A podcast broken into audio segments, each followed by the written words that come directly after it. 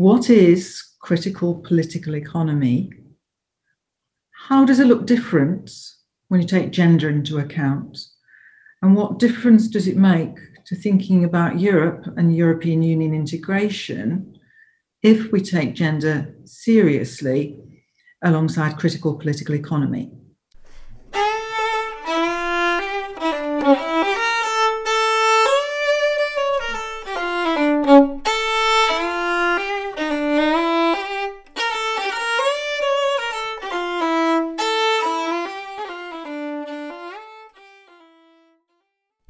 Feministische Perspektiven auf eine politische Ökonomie der europäischen Integration. Ein Mitschnitt vom 7. Juni 2021. Bei der heutigen Ausgabe des Mosaik Podcast handelt es sich um eine unmittelbare Fortsetzung unserer letzten Sendung, in der es thematisch um die Notwendigkeit einer kritischen politischen Ökonomie der europäischen Integration ging.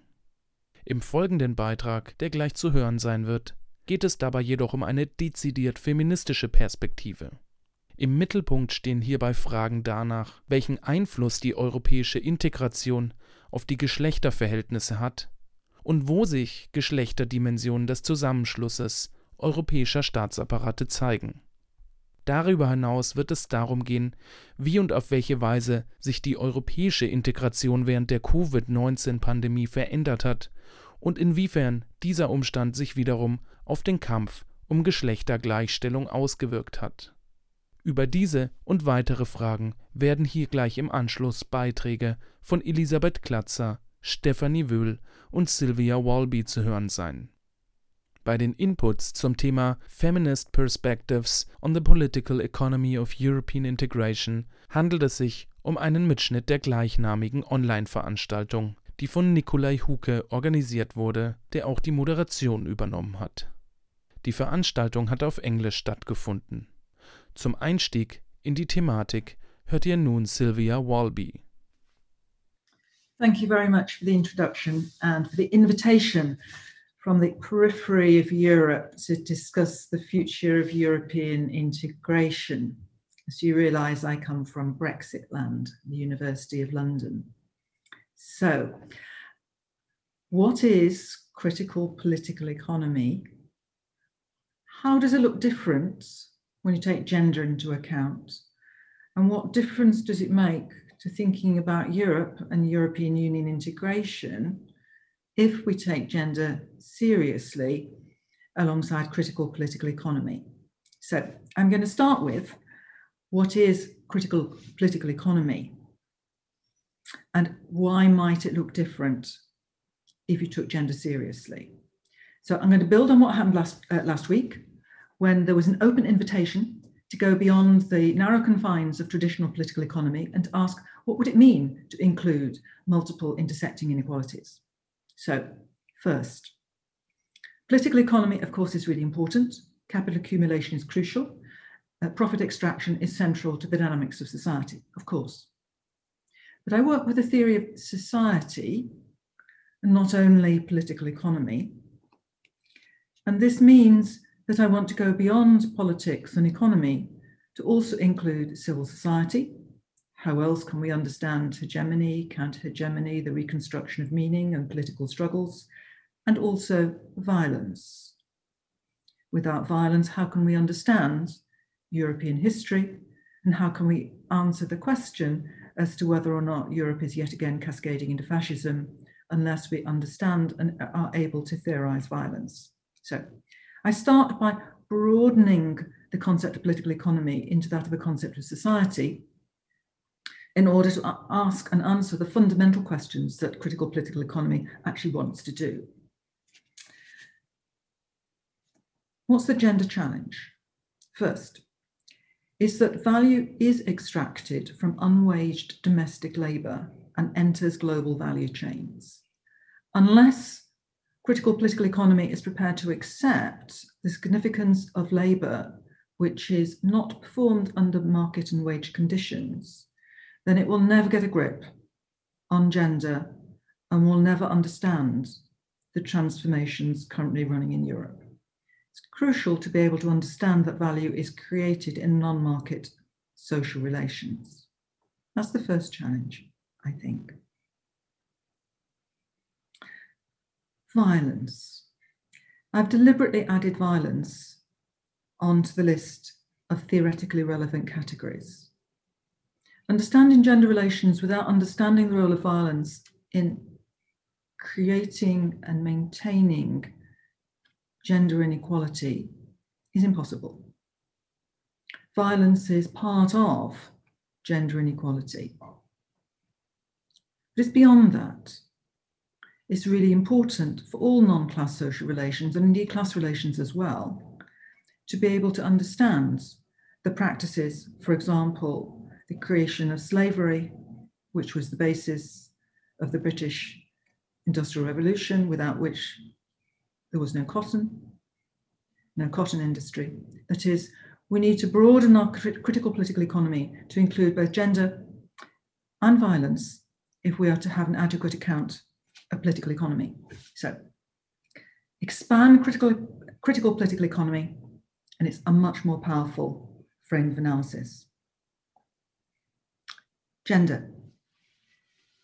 I operate with the theorization of gender at a macro level, not at the more traditional meso or micro level. And I constitute gender in the economy, polity, civil society, and violence. Now, it's been tradition on the left, and indeed in some feminist circles, to restrict the analysis of gender to sites which are focused on culture.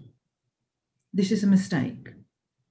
If gender is restricted to the arena of culture, then you cannot properly integrate it into the analysis of political economy, and you cannot understand the way in which women's labour enters global value chains. It's essential to understand that gender is constituted by economy, polity, and violence, as well as culture. There is also a challenge to much gender scholarship, which has a focus upon the micro and meso levels. In the challenge to some forms of abstraction, some feminist scholars have wanted to focus excessively on issues of individual agency. That is, the correction to the neglect of the capacities of women has been too far and has led to a neglect of the way that gender is constituted at a macro level, as well as through those processes of meaning. So, my critique is engaged with two different objects. On the one hand, critical political economy, the challenge to include gender as well as violence, and a challenge to gender scholarship to theorize gender at a macro level in order that we can properly engage with questions of societal level transformation, not only at those questions of individual changes in individual lives and particular practices of lived experience. So that's for start. The big challenges to concepts of critical political economy and gender. What does this mean for Europe and European integration. What is Europe? Uh, for the purposes of today, I'm interpreting this to mean the European Union. I'm conceptualizing the European Union as a polity, as a would be global hegemon comparable to the US and China. And think, so, thinking in world systems conceptualizations, we have these competing would be hegemons.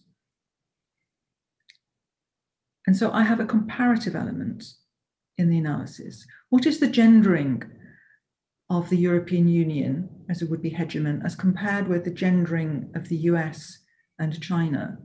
And are the implications of the potential hegemony of either the US or the EU or China for gender relations around the world? So, comparatively, where is gender equality in these different hegemons? Here, I would make the claim that the European Union is a more progressive polity than the others in contemporary global politics. and that the role of the European Union at the level of the UN in supporting human rights instruments and their extension to violence against women, and to supporting a series of gender equality practices and policies and politics has been progressive. Within the European Union, gender equality is embedded in very particular ways. It's embedded in the principle of equal treatment, which is a component of the single European market. It doesn't extend much beyond the single European market. The principle of equal pay for, for equal work was part of the 1957 Treaty of Rome and has been slowly extended in cooperative struggles by both feminism and labour to reach into much wider range of forms of the economy than simply wages, and is now a core component of the single European market. Sitting in Brexit land, the loss of the single European market means the loss of the gender equality policies on the economy and the way that European feminism has successfully mainstreamed a very narrow, specific, and limited, but nonetheless highly significant form of gender equality policy that is equal treatment as embedded in the single European market. And it's this which constitutes the progressive capacities of the European Union and constitutes the site at which many feminists, with our allies and coalitions, have extended that principle of equal treatment beyond gender into multiple forms of intersecting equalities, ethnicity, religion, sexuality, age, disability. The coalitions around embedding these equality principles inside the European Union took parallel, overlapping, and cooperative practices as they were integrated into the single European market is these narrow, limited, but highly significant form of practice. European integration. The loss of European integration means the loss of that principle. And the alternative for people in Britain means the adoption of WTO, US standards, and the loss, for example, of, uh, in the long run, the expected loss of that equal treatment principle across many sites in the economy. Not yet. That's the prediction.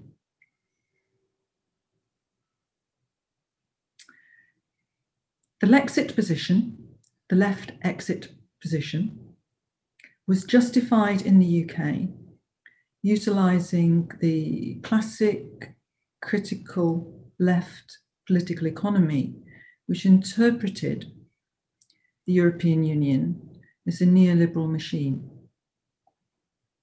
This was a mistake. It was a consequence of the left misunderstanding the significance of gender, neglecting and marginalizing gender, and not seeing the progressive capacities of the European Union in this site of gender equality and other intersecting forms of inequalities. So, the loss of European Union integration is a detriment for gender equality. In the absence of Britain, where's the European Union going to go? Increased integration for the rest of the European integrate rest of the European Union. The debates since 2017 post the Brexit referendum on the possibilities for European integration have always been gendered, even though the word gender has very rarely entered into the white papers put forward um, by the European Commission. They were gendered because the move of governance from the member state level to the European Union level is a gendered movement. Here, some extraordinary complexities in thinking about which are the, the levels at which gender equality politics are effectively embedded. Now, traditionally, it's been the case to consider that these policies and politics are most effectively bedded at the level which is closest to the citizen. That is the subsidiarity process, uh, assuming it's closer uh, in the member state. However, the issues of gender equality in the economy have been more effectively embedded at the EU level in the principle of equal treatment embedded in the European single market. And hence, uh, for these particular reasons, the European Union level has been a more progressive level for gender equality politics. So, the, the question of the implications of European Union integration for gender equality politics depends upon this analysis of the relative embedding of gender equality politics in the member state or European Union level. And I've been making an argument for the significance of the European Union level in embedding gender equality politics in highly significant forms for all of the countries under the sway of European Union level regulations.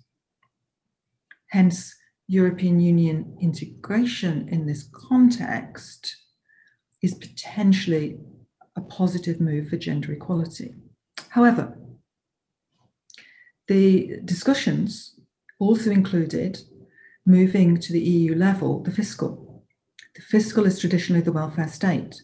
The welfare state is traditionally where we have seen expenditures for the socialisation of domestic labour, the support of work life balance, and a whole series of practical policies for state expenditure to support lives which are gendered and have been uh, considered to be of enormous benefit for gender equality. I don't disagree.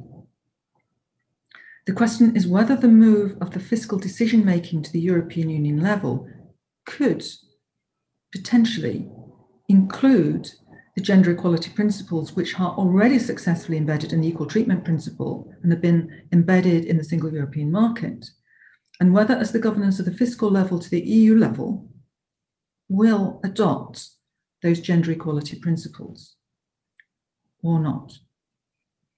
So, the movement at the fiscal level to the EU level, which is often considered to be problematic, is from a gender equality position an open question and contingent upon the mobilization of gender equality politics at the EU level and moving it into the analysis of the fiscal. Just to give an example, Barcelona targets on childcare could easily become a principle in the new fiscal institutions. Um, gender balance in decision making could easily be made a principle, easily I say, could be made a principle within the emergent European Union institutions. So, the analysis of gender and European integration requires the nuanced understanding of the changes proposed under the shift of governance from the member state level to the European Union level and depends upon the extent to which these principles are mobilized at the European Union level. My analysis depends upon conceptualizing gender at a macro level and not only at a micro level, and depends upon critical political economy, understanding that value is created in women's work, even when it is not waged work. So I look forward to the discussions on progressive political economy in Europe. Thank you. Thank you very much. Um, I'll hand over to Stephanie right away. Yes, thank you, Nico. Thank you very much for the invitation also. And uh, yeah, as a political scientist uh, and Jean Monnet Chair now for diversity and social cohesion in the EU nowadays, uh, I have a very similar but different perspective than Sylvia, which is interesting, of course, for, for the discussion later on. So let me just start because you gave us a couple of questions, right? And uh, the first question was, how does European integration affect gender relations? And of course, this is a very broad question. And I think Sylvia gave some very good answers from her uh, perspective already. So, but let me just begin by saying that, of course, uh, gender relations are affected in multiple ways. Um, from a critical political economy perspective uh, and state theoretical perspective, which I come from, of course, you cannot separate state from society. So this always comes together um, from my perspective. And gender, of course, as a category um, and as a lived social relation, like Sylvia was already saying, um, plays into the micro, meso, and macro level of society, but also of institutions uh, in general and of the state. Now, of course, institutions can be the family, but it can also, be the nation state as a whole, or it can be the supranational level of the European Union, right? So um, give me to, to give you all an example, for me, for example, um, gender plays, for example, uh, an, a real big role in unpaid work in private households, right? So um, the unaccounted paid or unpaid work that women are doing in private households, and mostly it's women living in heterosexual couple relationships, and we just have this uh, recent analysis also from the COVID crisis on this is really striking because now in heterosexual relationships, women are taking over the blunt of the burden during the COVID crisis of unpaid social reproductive work. Now, what is unpaid social reproductive work? It's all the work, the unpaid work that is done mostly by women, but of course also to some extent by men in uh, the private household, but also maybe in a broader perspective in the community. Yeah. So we have a definition by Isabella Bakker on social reproduction on this from a critical political economy feminist perspective, uh, getting into these different dimensions of unpaid work and of social reproduction. But also, of course, um, this plays a role when we look at the GDP of a specific country, or if we look at the GDP of uh, a community or a, a union like the European Union, where all this unaccounted work is not accounted for in GDPs and also not in economic governance, which I will come to later. So what does this mean also on the level of the state? Considering that gender has often al always only be considered as an additive concept, right? So add gender and stir. And nowadays that we have intersectional perspectives where we consider different relations of inequality, like Sylvia already mentioned, right? Like class, gender, race, ethnicity, uh, disability, uh, social status, etc. Uh, we're getting into this problem or we're digging into this problem a bit, a bit, deeper because if you conceive the state, of course, as a social relation already, then you know that all these social relations, of course, develop within societies. And within these societies, there are competing interests which fight over meaning. So as Sylvia already said, of course, gender is not uh, merely cultural, but is, as Nancy Fraser and Judith Butler have discussed uh, for a longer time already, of course, a material, um, let's say, uh, way of living. Yeah, uh, Geschlecht als Existenzweise, we, we say in German. So gender as a category, as a lived experience with all the discursive cultural implications that make gendered norms, which materialize within the body if it's a heterosexual body, if it's a, a non-heterosexual body, if it's non-binary, and so on. So this all plays a role and which has been, of course, taking, taken into account in sexuality studies by now. So when we talk about gender and how the European integration process affects gender relations, we talk about all this but we also talk about, of course, the public-private divide from a state theoretical perspective, right? So here again, we see that gender always still plays a role because we still have the private household and the public state, right? But of course, the state is much more than just an ensemble of public institutions. The state, as I said before, is also a relation of social forces of competing interests, right? And this is what, of Nikos Poulantzas termed uh, originally um, uh, an ensemble of state apparatuses. Or maybe so to speak, and to come to your second question, which was actually the question on what are the gender dimension of the European ensemble of state apparatuses, right?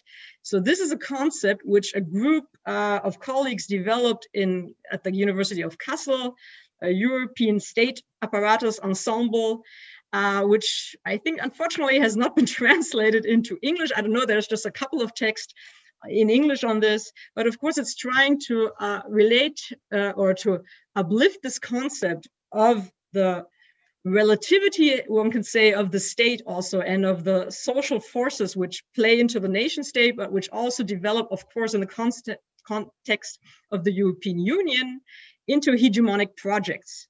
So coming to the second term about, or your second questions, what are the gender dimension of the European ensemble of state apparatuses? Yeah, we can say that from this critical political economy perspective, we know that the European integration process has been overall a hegemonic project which tried to stabilize primarily the single market. Yeah, so the single market and um, actually uh, um, the impl implication of the single market with all the restriction it implies uh, of GDP restrictions to uh, uh, state spending, for example, right?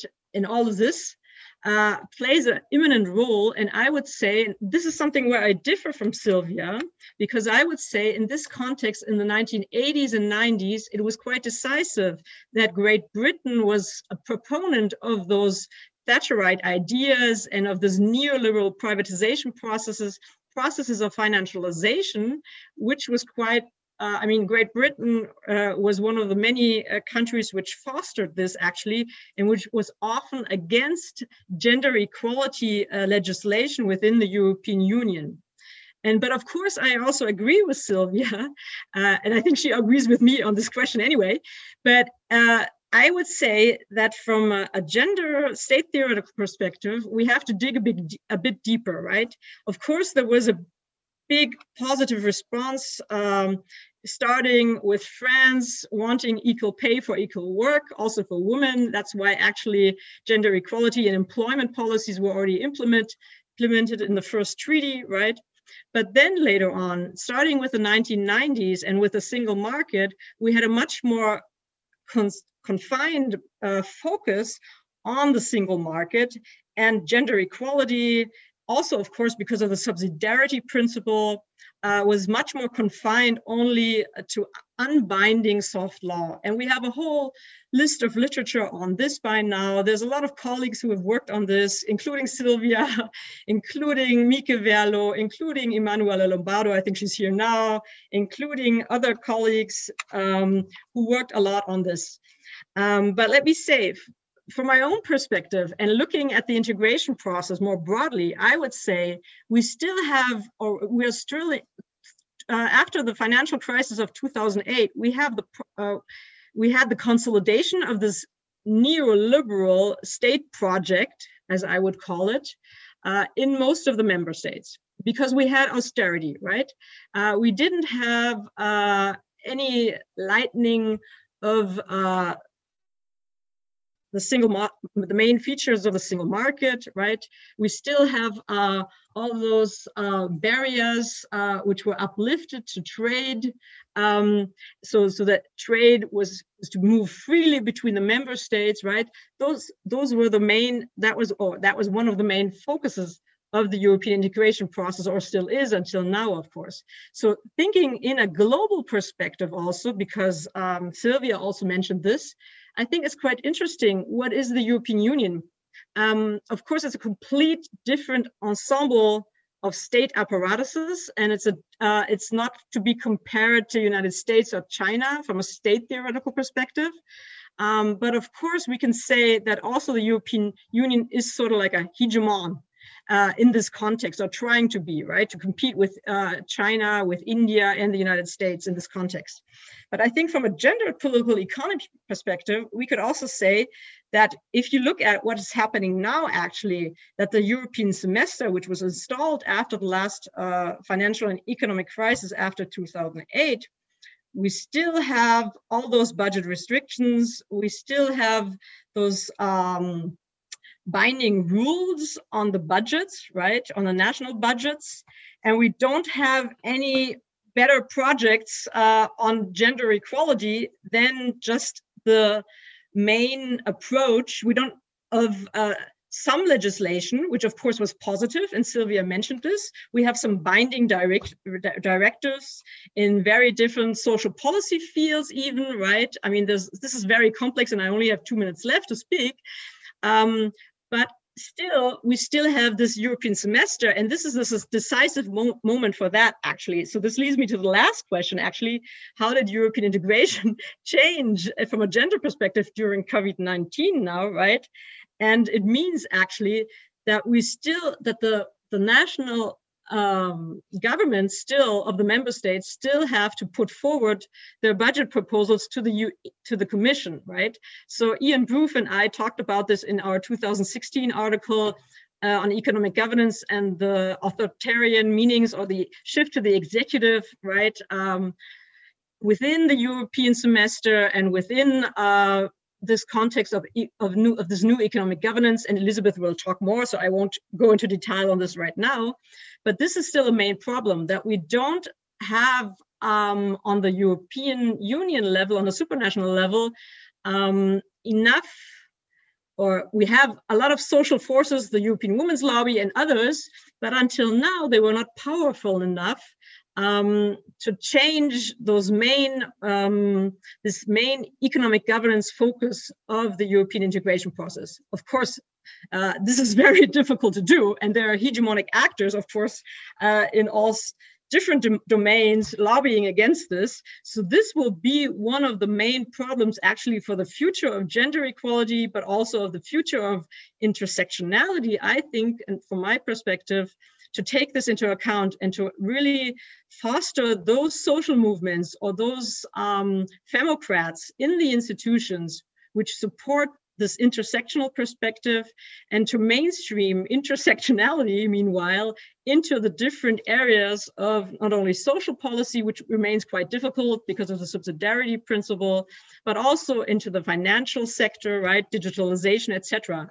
And so this will be one of the aspects uh, within the European Recovery and Resilience Facility, actually, which will be very important, right? So when now the budgets are readjusted, and if gender is really take, taken into account, and I can only say, because I looked at the reports from Austria and Germany until now, of course, it is on paper, but paper is, as we say in German, sehr geduldig. So uh, we can wait a long time always for this. If it's not binding legislation, not a lot will happen. So we can only hope for this in the future.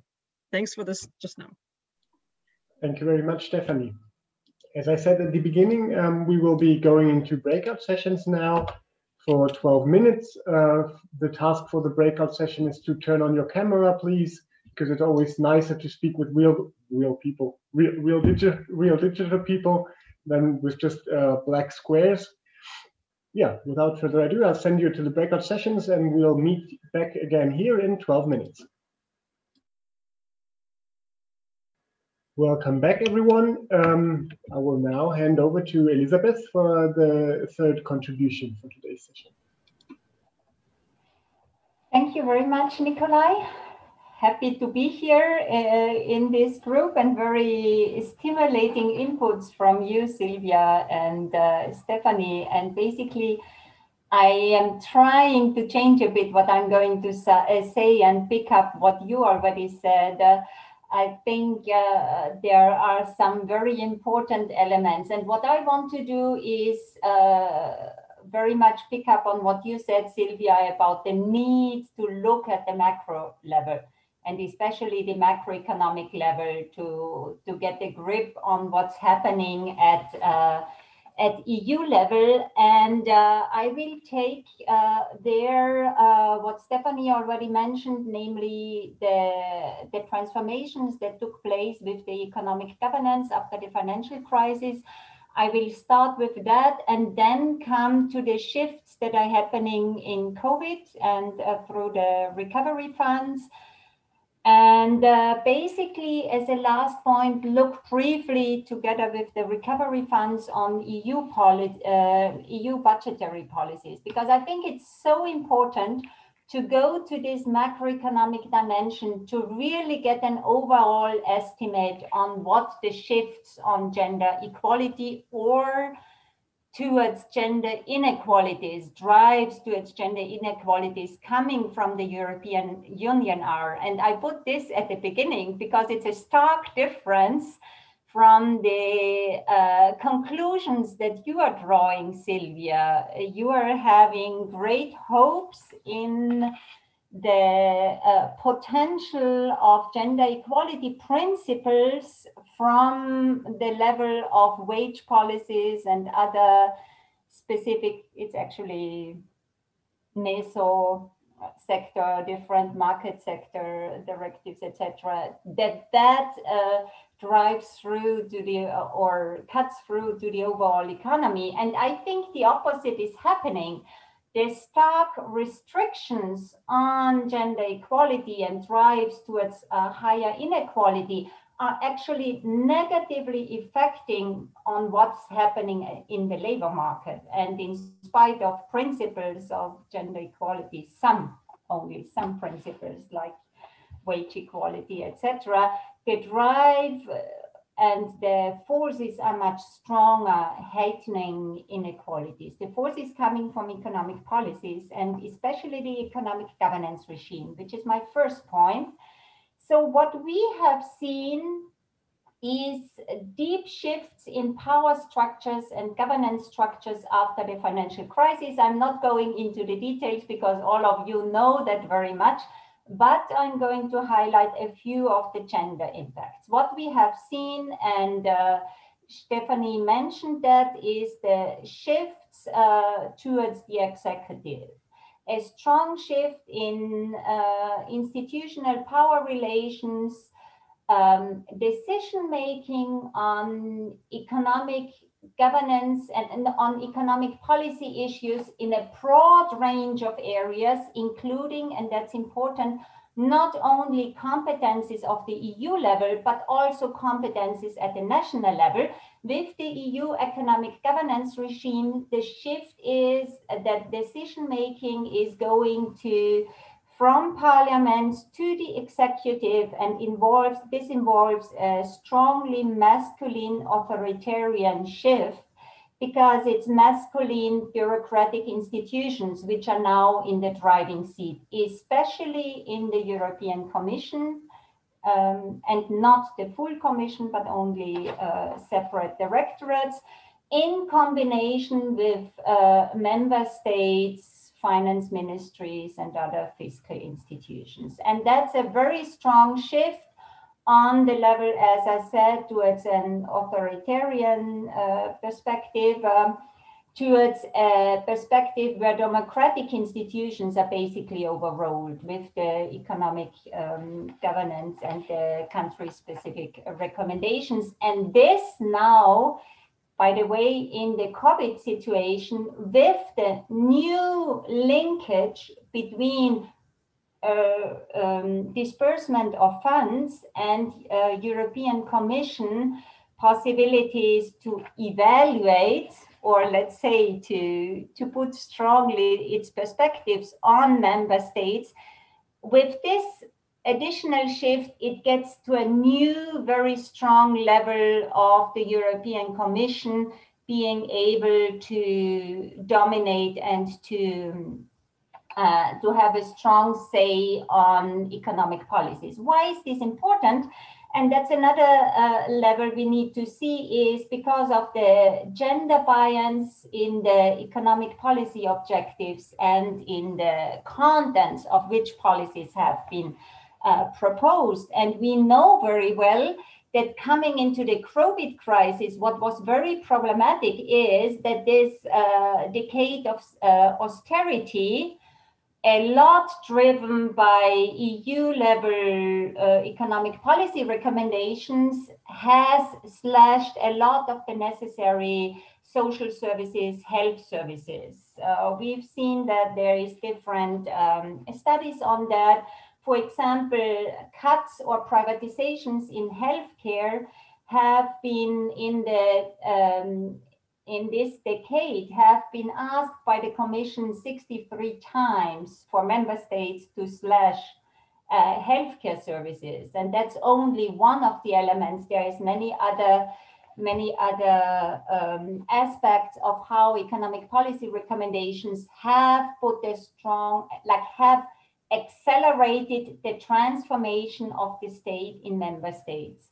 And we do agree, uh, Sylvia, of course, that public services, public care services are essential. And I mean care services in the broad sense are essential to gender equality. And it is these uh, services which have been uh, under strong um, attack and thus um, and this combined with um, transformation of the state, which sets the uh, care sector to the uh, back burner, but also transform this uh, transforms the state to more uh, surveillance state, uh, fortress Europe state, um, um, a different, like it's a changing role of the state, a state with strong um, gender implications as well.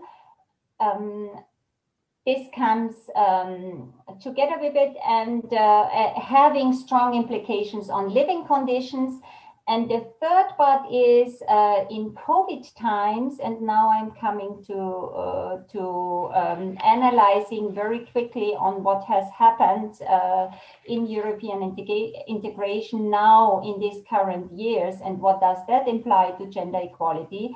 We have seen the Recovery Fund and Next Generation EU leaving women and gender equality completely behind, being at least the proposals from the Commission practically completely gender blind. Afterwards, in the negotiations, the European Parliament has introduced slight provisions and the Commission has uh, done very slight things. But, but overall, it is blind on not only gender equality, but blind on uh, this need for providing care services in the strongest sense.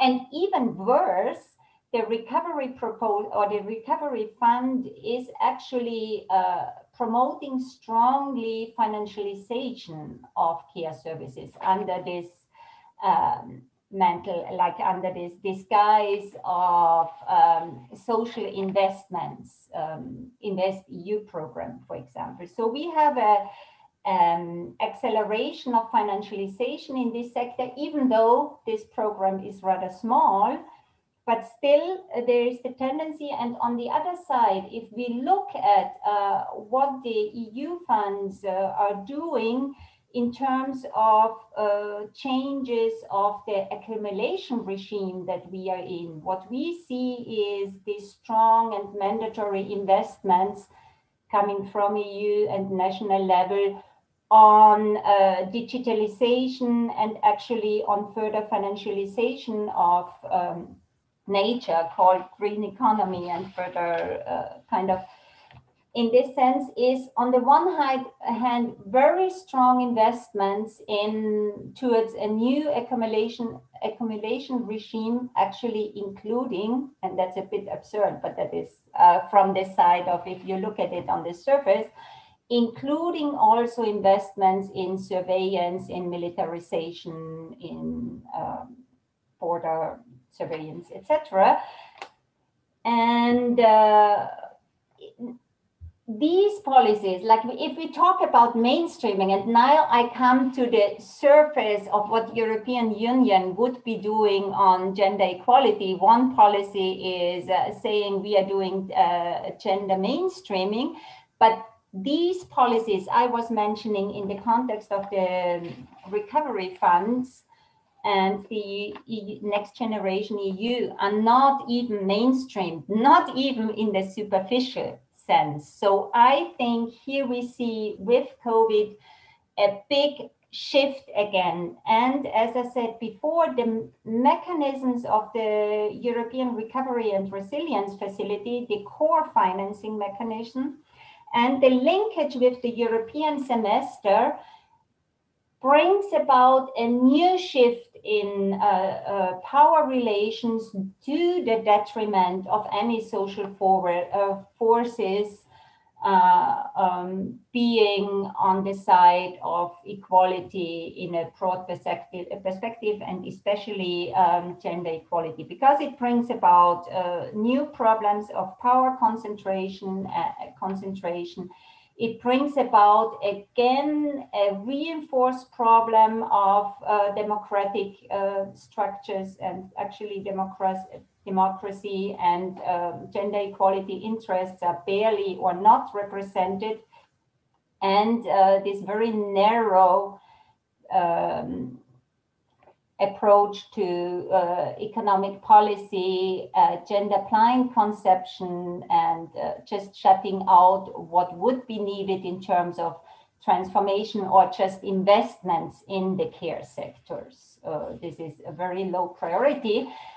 Plus, and this I have not yet analyzed, so I don't want to say a lot. I think monetary policy is uh, completely out of focus from a gender perspective. And the EC, um, ECB putting liquidity into like uh, the bond markets and especially also the liquidity instruments for the banks would actually have to come into our picture, which is again completely gender blind. And my take on it, it's very, uh, to the contrary, very problematic from a gender perspective. We would have to see what a gender equality reinforcing ECB policy would look like, monetary policy, but definitely not the one that is uh, changing again uh, the, the social forces and social relations to the detriment. So, and finally, I said I wanted to come to the very um, EU budgetary policies in general.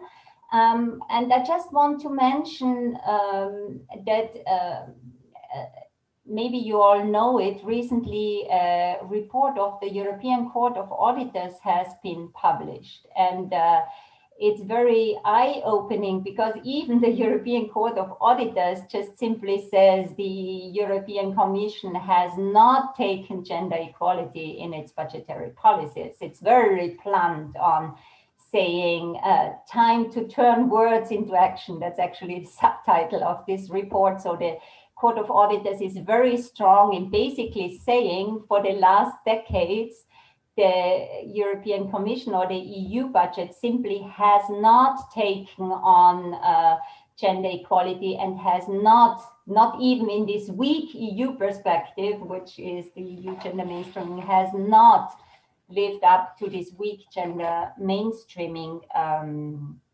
principles. And that actually in one of the key areas, which is budgetary policies why am I saying this? I guess I was so strongly drawn into it by your uh, very positive statement and assessment, Sylvia.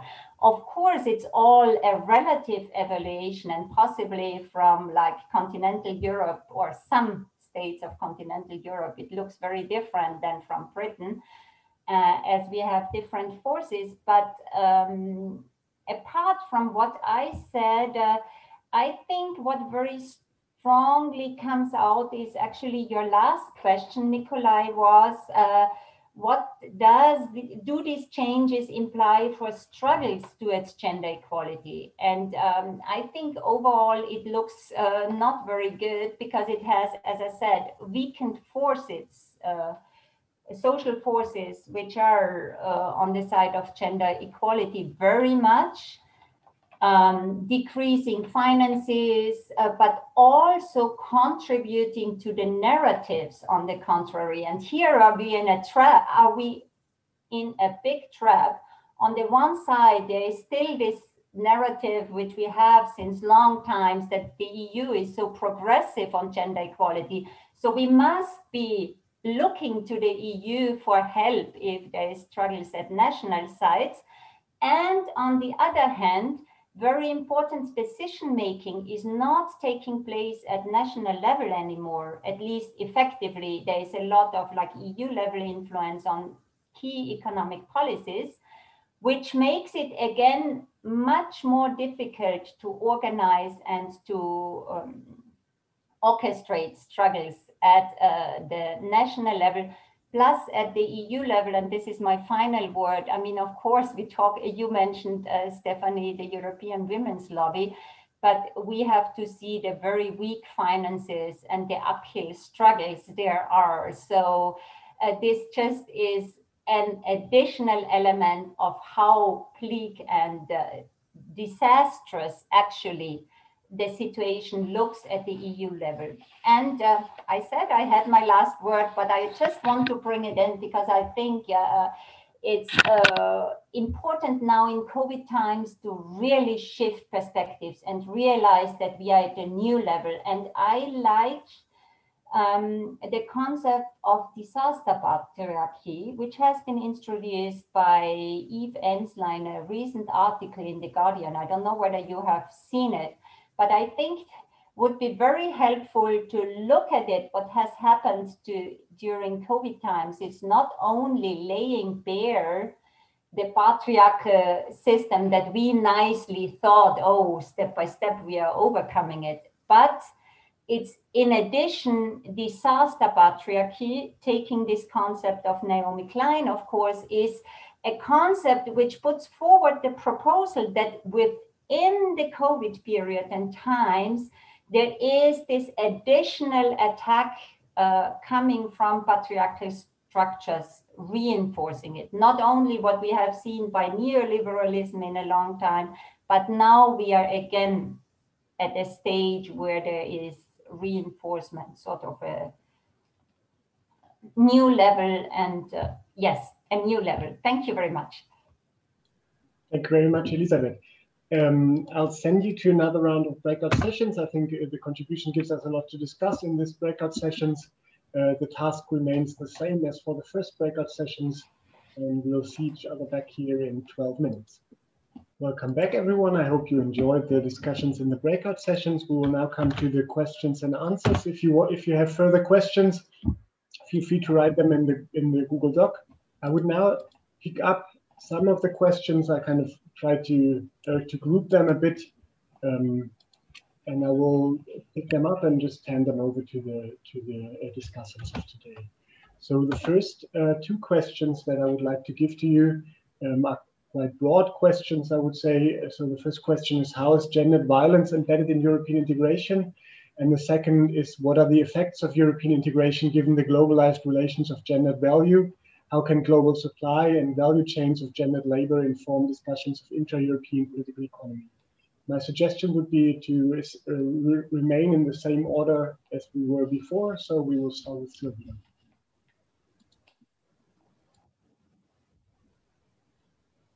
Three parts the answer.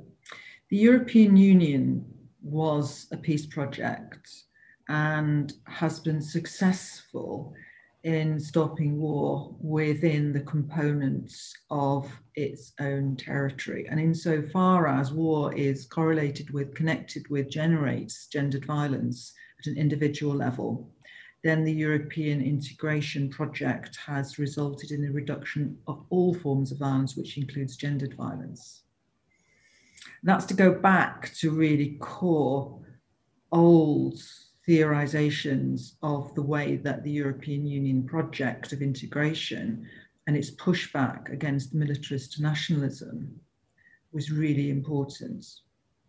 And the big question I'm asking today is whether the crises, the financial crises of 2008, followed by the COVID, and I'm expecting a further economic crisis as a consequence, will generate what we had 100 years ago uh, and a cascade of the crisis from the economy um, into austerity, uh, into civil societal fractures, uh, into violence, and then into extreme violence and war again.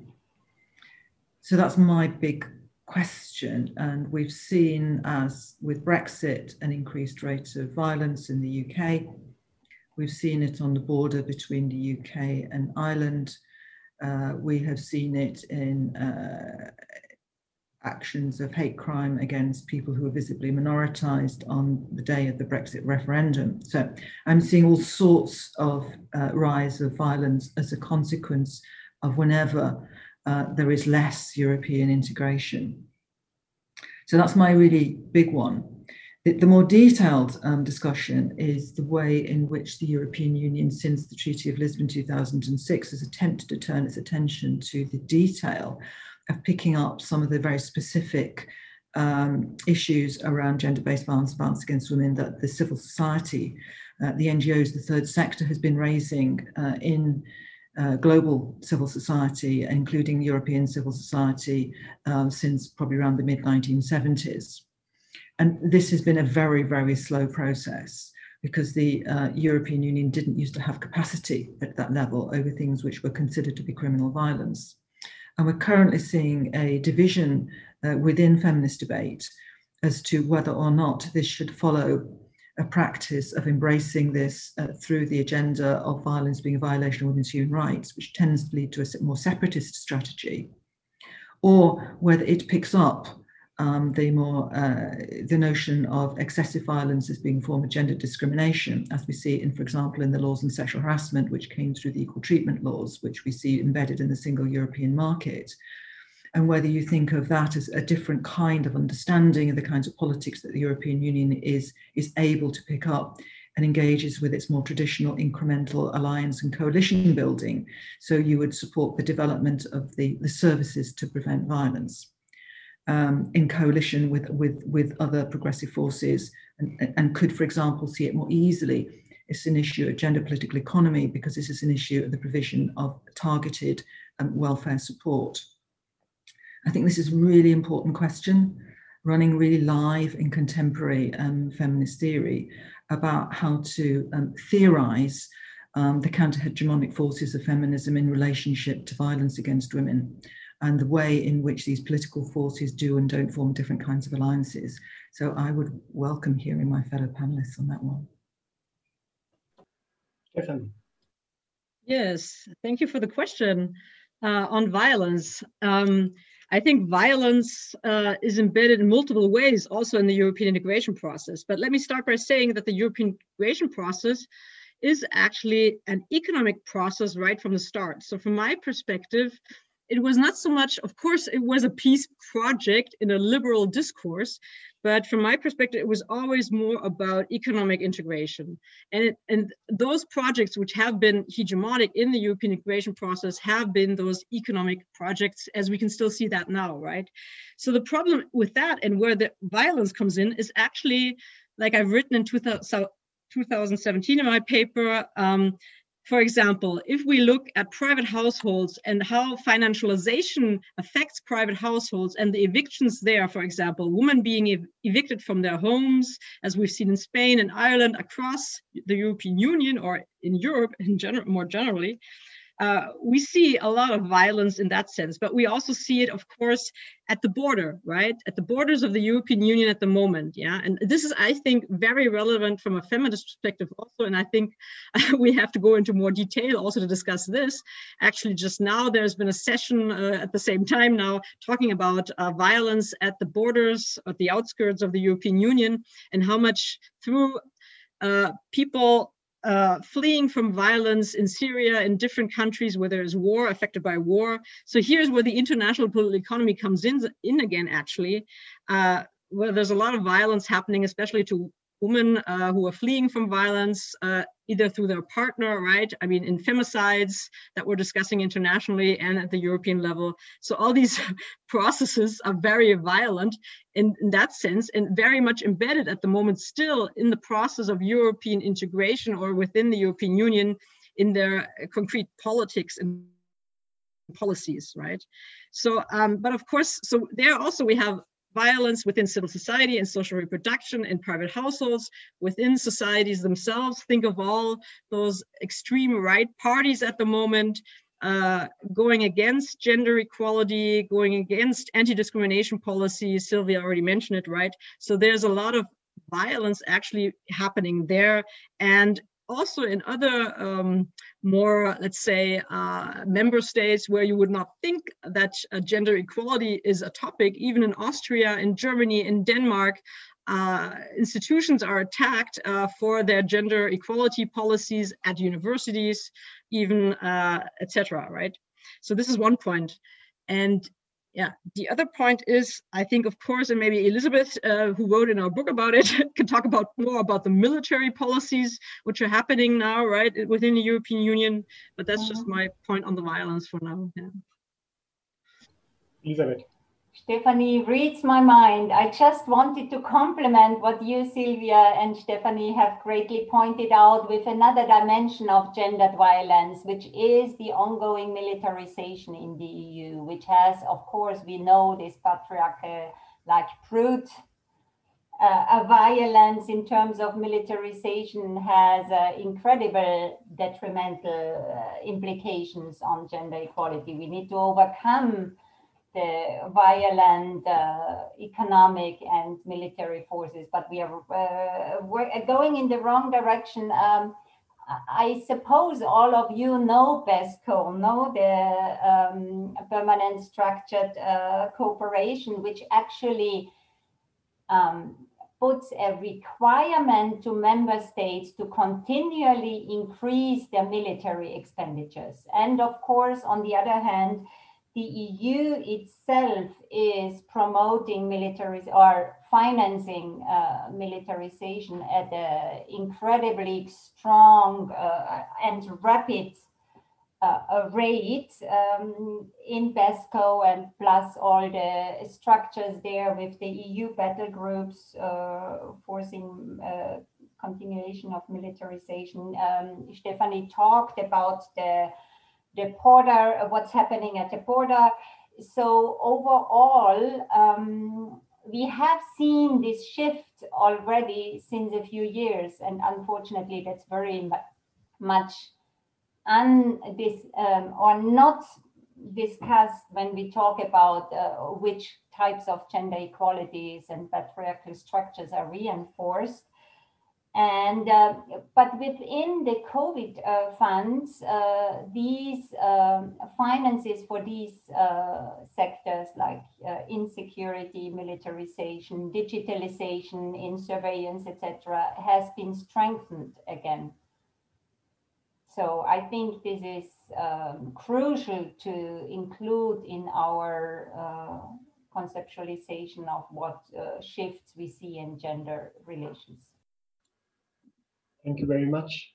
Uh, the second set of questions, it's quite a few questions. Um, they are mostly related to the contradictions within the European Union, within the process of European integration, and also on the relations of force within European Union and European integration so the questions are, um, uh, what is your understanding of the relations of force from a gender dimension, uh, gender dimension at the European level? Uh, where do you see openings or problematic aspects? What are the contradictions within the European ensemble of state apparatuses with, with regards to political masculinism and feminist perspectives? Where do you see entry points for feminist demands at the EU level, both in the institutions and in civil society? would it be useful to implement women's quotes within the European state apparatuses to stop the political masculinism? Is it a realistic goal?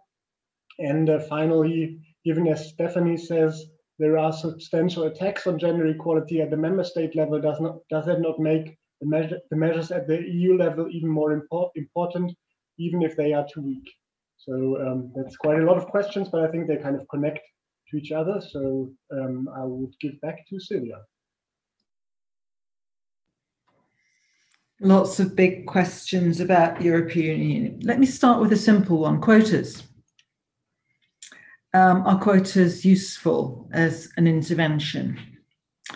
Um, the arguments here are intriguingly balanced, but come down in favour of always closing gender gaps in political representation and closing gender gaps in practices of decision making which go wider than uh, conventional notions of political representation.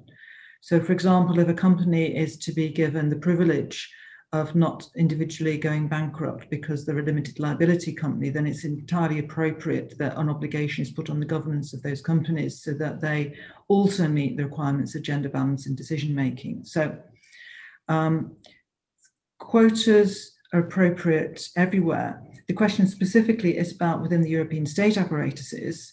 And the, the place I had initially raised this was on the new fiscal mechanisms. So, if the European Union is to change the governance of the fiscal and put some governance of the fiscal um, expenditure and so forth at an EU level, then this is an obvious opportunity at this creation of a new institution to put in um, proposals for gender balance in decision making.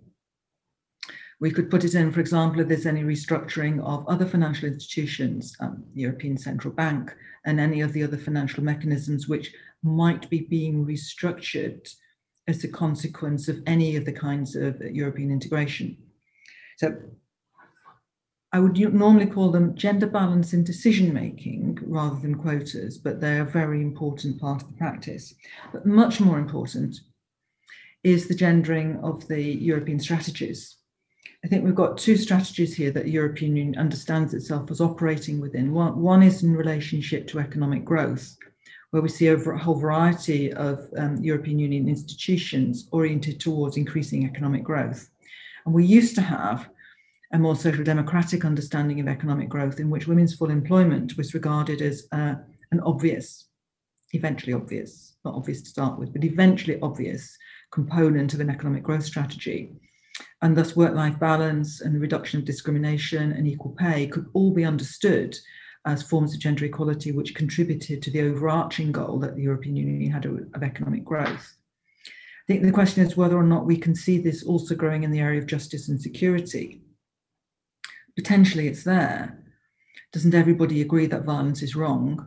And wouldn't it be a good idea for violence to be reduced? But at the moment, we've got two uh, a major distinction in the different kinds of strategies towards reducing violence. Um, one of which is to use more violence to stop violence, and the other is to put in a targeted um, welfare strategy in order to reduce violence. So that the first strategy is antithetical, in my view, to the European project, that is violence to stop violence. It, obviously, it never does. Uh, and the more appropriate one is the one of put building in the, the targeted welfare, that is the refugees, the escape routes, the civil legal aid, the, um, the forms of income support, all, all the targeted welfare that's needed in, in order to reduce the inequalities which generate the forms of violence.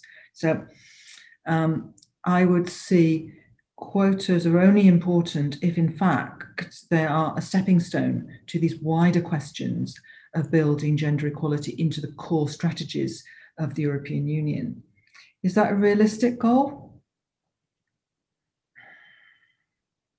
Why not? Um, are the given the attacks on gender equality, does that make the measures at EU level even more important? Um, I think the question of where the gender equality policies are more effectively located is quite contingent. And at the moment, there some of them really are importantly located at the European Union level and others at different levels. At this point, I'm going to go pluralist and say wherever these policies um, develop, um, that's good. Thanks. Stephanie. Okay, great. Yeah, let me hook up on this question which Heather uh, MacRae posed in the chat also. Um, exactly. I think it's what Sylvia says, right? I mean, the problem is that we don't have better legislation, and that is part of the problem, right? So we have this hard law, which is good to have, because I mean, this is all that uh, feminists have been lobbying for for the last uh, 40, 50, 60 years now, right? And with all the anti-discrimination policies we have. Um, so actually, uh, with the attacks on gender equality, these directives and this legislation is even more important right? I mean, of course, uh, I completely agree with you there, Heather. So that's not my point. My point is that even the law is, of course, very contradictory, right? And uh, this is where actually the different social forces come in. Because if you think that okay, we have this legislation um, on the on the on the supranational level of the EU, we still have the problem that because of Great Britain, we don't have actually social policy on the EU level. Now, that can be good, it's widely discussed, right? So, because if we had EU, social policy, uh, maybe we would have been already somewhere else but maybe not because of course this also it would have been much more difficult maybe even to implement gender equality laws uh, or anti-discrimination law on the eu level. So i mean this is a hypothetical question we can't answer uh, looking back. So the question is but just now even with the portuguese presidency uh, and the summit we just had on the social pillars right? I mean what happened with it? Finally at the end of the day um, is there anything new? Not yet. So I'm very uh, pessimistic about this actually, and I'm very pessimistic about the future of gender equality legislation. Um, maybe I'm too pessimistic, but at the moment I am. The other thing is, um, of course, what does this mean? Because we have this complex set of different state apparatuses on the national level, and I think Emma posed this question also on the chat, right? On which level uh, can we intervene actually? And of course, we always, and I think a lot of you know this, of course, we intervene on the local level, we to intervene uh, at the state level as feminists, we intervene at the supranational level, and still what is happening? And of course, there, and I think that's a good uh, question that uh, Sylvia brought up in our chat just before, um, you have to look at the measure of com comparison. What do you compare? Of course, uh, you have different member states with different governments at the moment we have Spain, we have Austria, we have Hungary, yeah, we have Poland. So what does this tell us? So I think we need a perspective where we can actually, and I think this is really essential for future debates also, look at what are the specific developments, of course, in specific member states concerning economic policy. And of course, this is still regulated by the supranational level. But then we have, of course, all those right wing uh, policies in Hungary, Poland, other member states now, uh, populist strategies, attacks on gender equality, differing in member states. And of course, uh, member states also holding up uh, gender equality laws against that. And a lot of uh, feminist uh, even in the European Parliament, of course, trying to hold up and to defend all of these measures. But the question at the end of the day, I think, is also the European Union and the um, the decision-making process on the supranational level, which poses a problem. We have that problem with Hungary and Poland. They can always, you know, because of anonymous uh, agreements, say, no, we're against that. So let's, you know, delete gender from some documents, which they did just now, actually. I mean, at this uh, summit in Portugal, they did exactly that. So, I mean, so I here, I would also argue for, okay, we need to look at the specific political and social forces uh, which are relevant in the specific context on the supranational level, on the national level, and of course, we have positive examples, especially, particularly from Spain, right, where a lot of feminist movements or former feminist movements now formed political parties and are now part uh, of uh, local or regional government or even in uh, in government. So I think uh, this is also an ambivalent or a contradictory process from my view, um, and it leads maybe to other questions which were also posed uh, here what does this mean from an international political economy perspective? Of course, if we look at developments, um, what is how is the EU trying to situate itself within the global political economy? It will always look at China and it will look at the United States, right? Sylvia mentioned this already. So this is, I think, a big question. How does the EU position itself and is it progressive concerning gender equality, concerning migration policy, etc. But then we have all those, you know, social forces within the EU state apparatus ensemble already posing the problem. So this is where it gets really complex. So I think there is no easy answer to Emma's question, actually. Um, at which level? Yes, different levels, but no easy answer. And I think we need more analyzers for that. We need more fighting against these processes, probably also, right, in terms of social movements uh, but that's nothing new. We all know that, right? So, um, and the question of do we still need women's quotas? Um, here, I would also say, of course, from a liberal uh, state theoretical perspective, uh, we always need the law. We always need quotas, but the law and this liberal uh, perspective um, doesn't help us a lot further when we have powerful or hegemonic uh, political projects um, still overruling maybe also in economic governance other processes which especially uh, relate to gender relations uh, on the level in private households on the member state level where social policy or even uh, now employment policies if you look at different member states i mean also for example from austria right? Um, trying to augment again uh, working hours for people, especially women in uh, the healthcare system, in restaurants, etc., in the tourism industry, etc. So if you look at this different industries, it's also very important to differentiate that. Yeah. So maybe I'll stop here. I think I probably didn't answer a lot of questions, but I want also Elizabeth to have some time left to say something. Elizabeth. Okay, I try only to focus on some because you two had made so many very important points. Um, what I would like to add is also on this question of what are openings uh, for feminist uh, politics in the EU, EU and at what levels.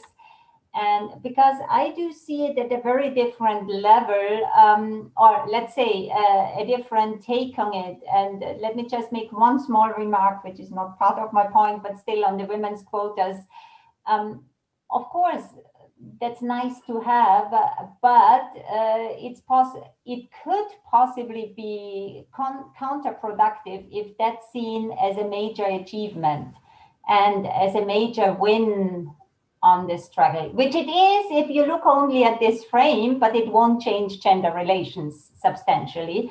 So, uh, what I think is really important to see, and we all know it, that we are at the crossroads, but it's a question of in uh, feminist politics and activism to really see that and to to to see it as one of the major uh, political struggles, feminist struggle at the core of any of the ad- other ongoing struggles. And what's needed, I guess, the first point is to recognize what's happening in terms of dismantling gender equality and the attacks on gender equality. And here I really see uh, it very important. Sorry, Sylvia, but it's very important to dis- deconstruct these stories of the progressive EU on gender equality. Because if we do not deconstruct, but if we continue to tell this story, we are uh, taking out uh, the potential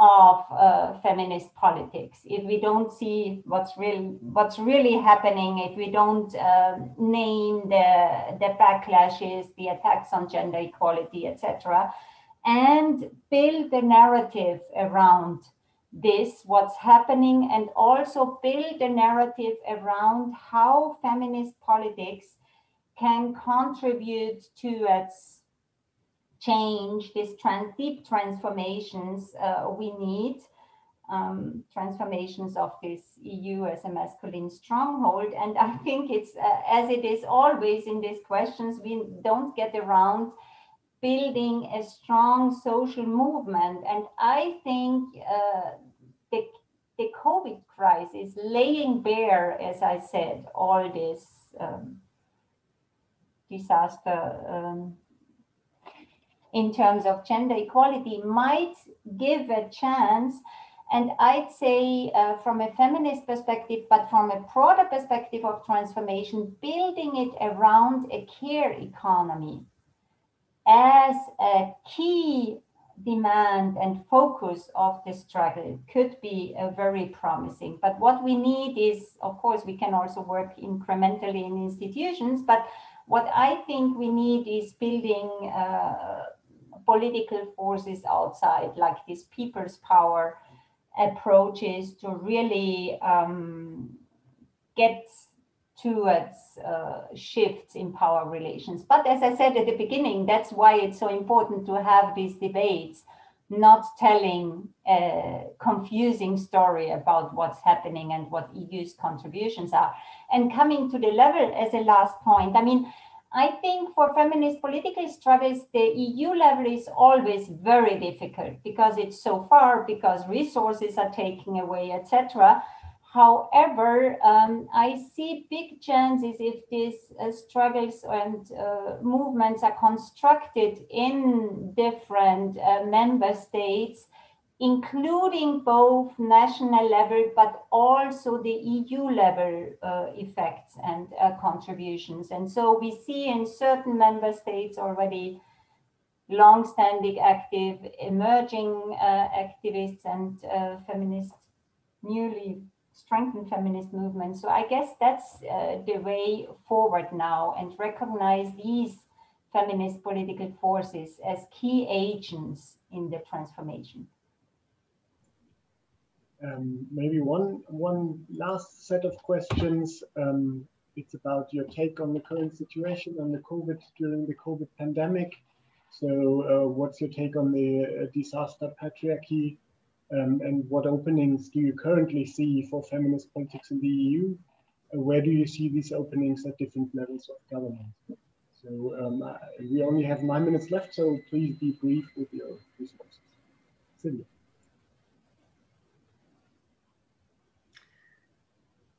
COVID is obviously a crisis, the end of which we haven't yet seen. And even after the vaccines arrive, we will still be living with the economic crisis and we will, li- will be living with the consequences of that um, crisis.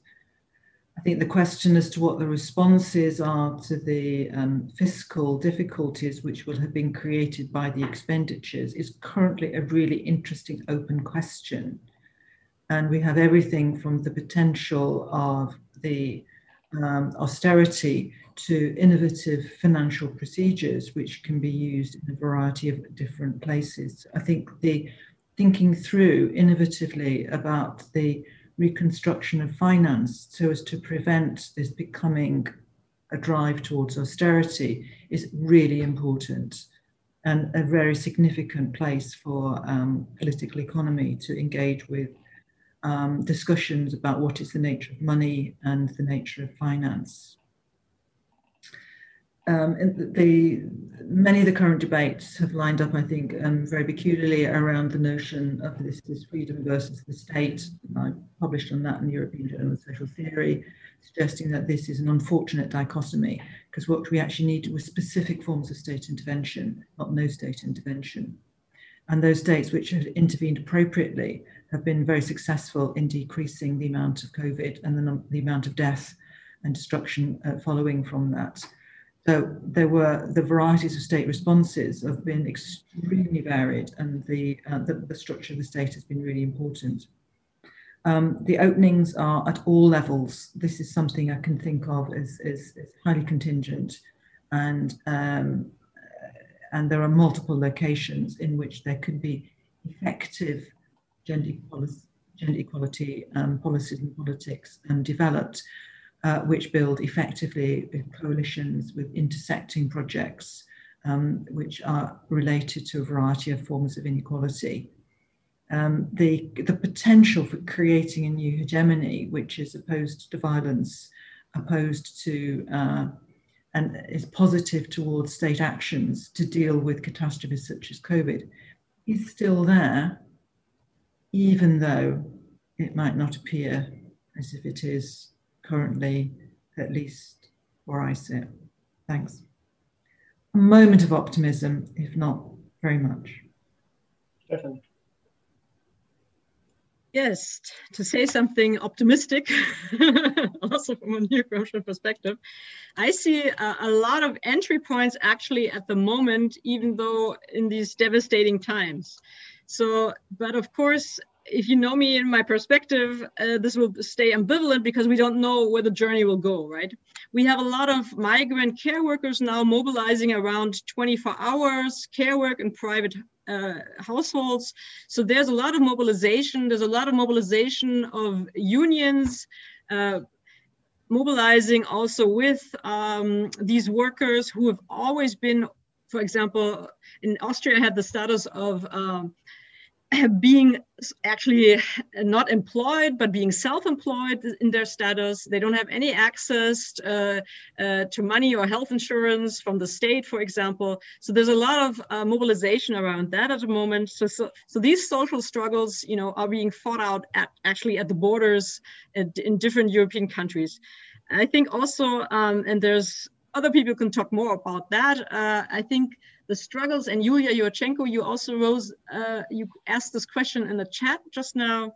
Um, well, the problem with Poland and Hungary is uh, they don't even go into this divide between sex and gender. I mean, uh, this is the Catholic Church and the right wing government, of course, uh, in Poland. Going against gender equality. And there's a lot of colleagues uh, in this room and others who have written about it for a longer time. So, I mean, of course, it's always a struggle over meaning, right? And gender seems to sort of like provoke a lot in this context provokes, of course, all the right wing forces at the moment, also in Austria again. Uh, at the moment, and they're rising up also. So, I mean, these these social struggles will have to be fought you know? And the question at the end of the day will remain okay so who will profit from the eu budget yeah and who will not? And i think one of the ways also and uh, um, i think elizabeth Klatzer has written a lot about this also um, depending on who gets the money also in those member states like in poland or in hungary um, or let's stick with Poland uh, on these questions will be a topic, of course. But of course, I think it's a broader topic because it will all depend on will Poland and Hungary actually stay within the European Union? I mean, that's the big question we will discuss in the future, I think. And it's, of course, highly problematic, ex exactly like in Great Britain just now with Brexit. And Sylvia has talked about this and written about this also. Uh, that is highly problematic for gender equality legislation in Great Britain at the moment, of course, also because of Brexit, right? I mean, that was your argument, and I completely understand that, right? So it's it's highly important having those progressive forces, having the supranational level, lobbying still for gender equality and anti-discrimination. Yeah. So, but I think from my perspective, it will stay in this certain phase of capitalism that we're in just now. Uh, it will also depend on international developments, right? Will financial process of financialization continue? I mean, we have the uh, highest rate of financialization even in countries like Austria, which has not been financialized in that way like Ireland or Great Britain has, yeah. But we have all these processes, and Elizabeth was talking, Klatzer was talking about this before. So it, I think it remains very ambivalent. Thank you. Elizabeth, final words. Oh, well, I don't know about the final words. I give them to you, but uh, let me just uh, uh, quickly go back to this, uh, what I meant, why I introduced disaster patriarchy as a notion. Um, as I said, um, and only like not very conceptual, but just as the idea. And I guess uh, as it was asked, I go back to uh, Naomi Klein, uh, where it comes from. Naomi Klein defined disaster capitalism as a process we can observe that during certain like heavy turmoils like the financial crisis, it's much uh, easier to implement measures which promote very much the whatever neoliberal capitalist uh, transformation and change. And uh, I think one great example of that is the economic governance within the EU, which was set up after uh, after the financial crisis and uh, is still now in place, as I said, being reinforced and a major attack on social welfare um, services and state. So um, disaster patriarchy now refers to the current situation that uh, within this situation, we need to be very careful to observe uh, what is happening in terms of transformations, which, as I said, it was, and we all know how uh, the inequalities and structural uh, causes of it were laid bare. However, the responses now are not uh, working towards eradicating these root causes, but rather reinforcing patriarchal systems. And I think we have discussed quite a few uh, today, uh, many of the EU policies which go at a rapid speed in the wrong direction. And I actually consider, even though it's often framed as positive, I consider what happens in the EU Recovery Fund uh, as being part of it, especially regarding gender equality, regarding the priority, what is financed, militarization I mentioned. So we have uh, like an acceleration or at least the attempt to accelerate reinstating patriarchal um, strongholds. That was that was my point. However, to end with an optimistic side, I think I gave the answer already in my uh, answer uh, in what I said before. I think it's very particular times where possibly it's able to concentrate and build momentum on a key uh, demand which would lead to its transformation. And as I said earlier, I consider this demand on the care economy at the center as very as a potential uni unifying element of course in parallel with uh, a demand around strengthening uh, democratic or reinventing democratic processes, especially at the EU level. Thank you very much. I'll be very brief in my final words. Uh, thank you very much, Sylvia, Stephanie, and Elisabeth for joining today. I really enjoyed the debate. Um, if you want leave a short feedback in the Google document, I've sent you the link in the chat. So if you want to open it and leave a short feedback, especially how you like the breakout sessions, maybe because I never see them. Um, and then uh, just an announcement, there will be a final session of the workshop series on 28th. Um, if you want, uh, feel free to join again. I would be happy to see you all again. And uh, that's all for me. Thank you very much for joining. Also to the participants for uh, discuss for, for your questions and um, participating in the debates. Um, and hope to see you again, all of you, soon. Bye bye. Have a good evening.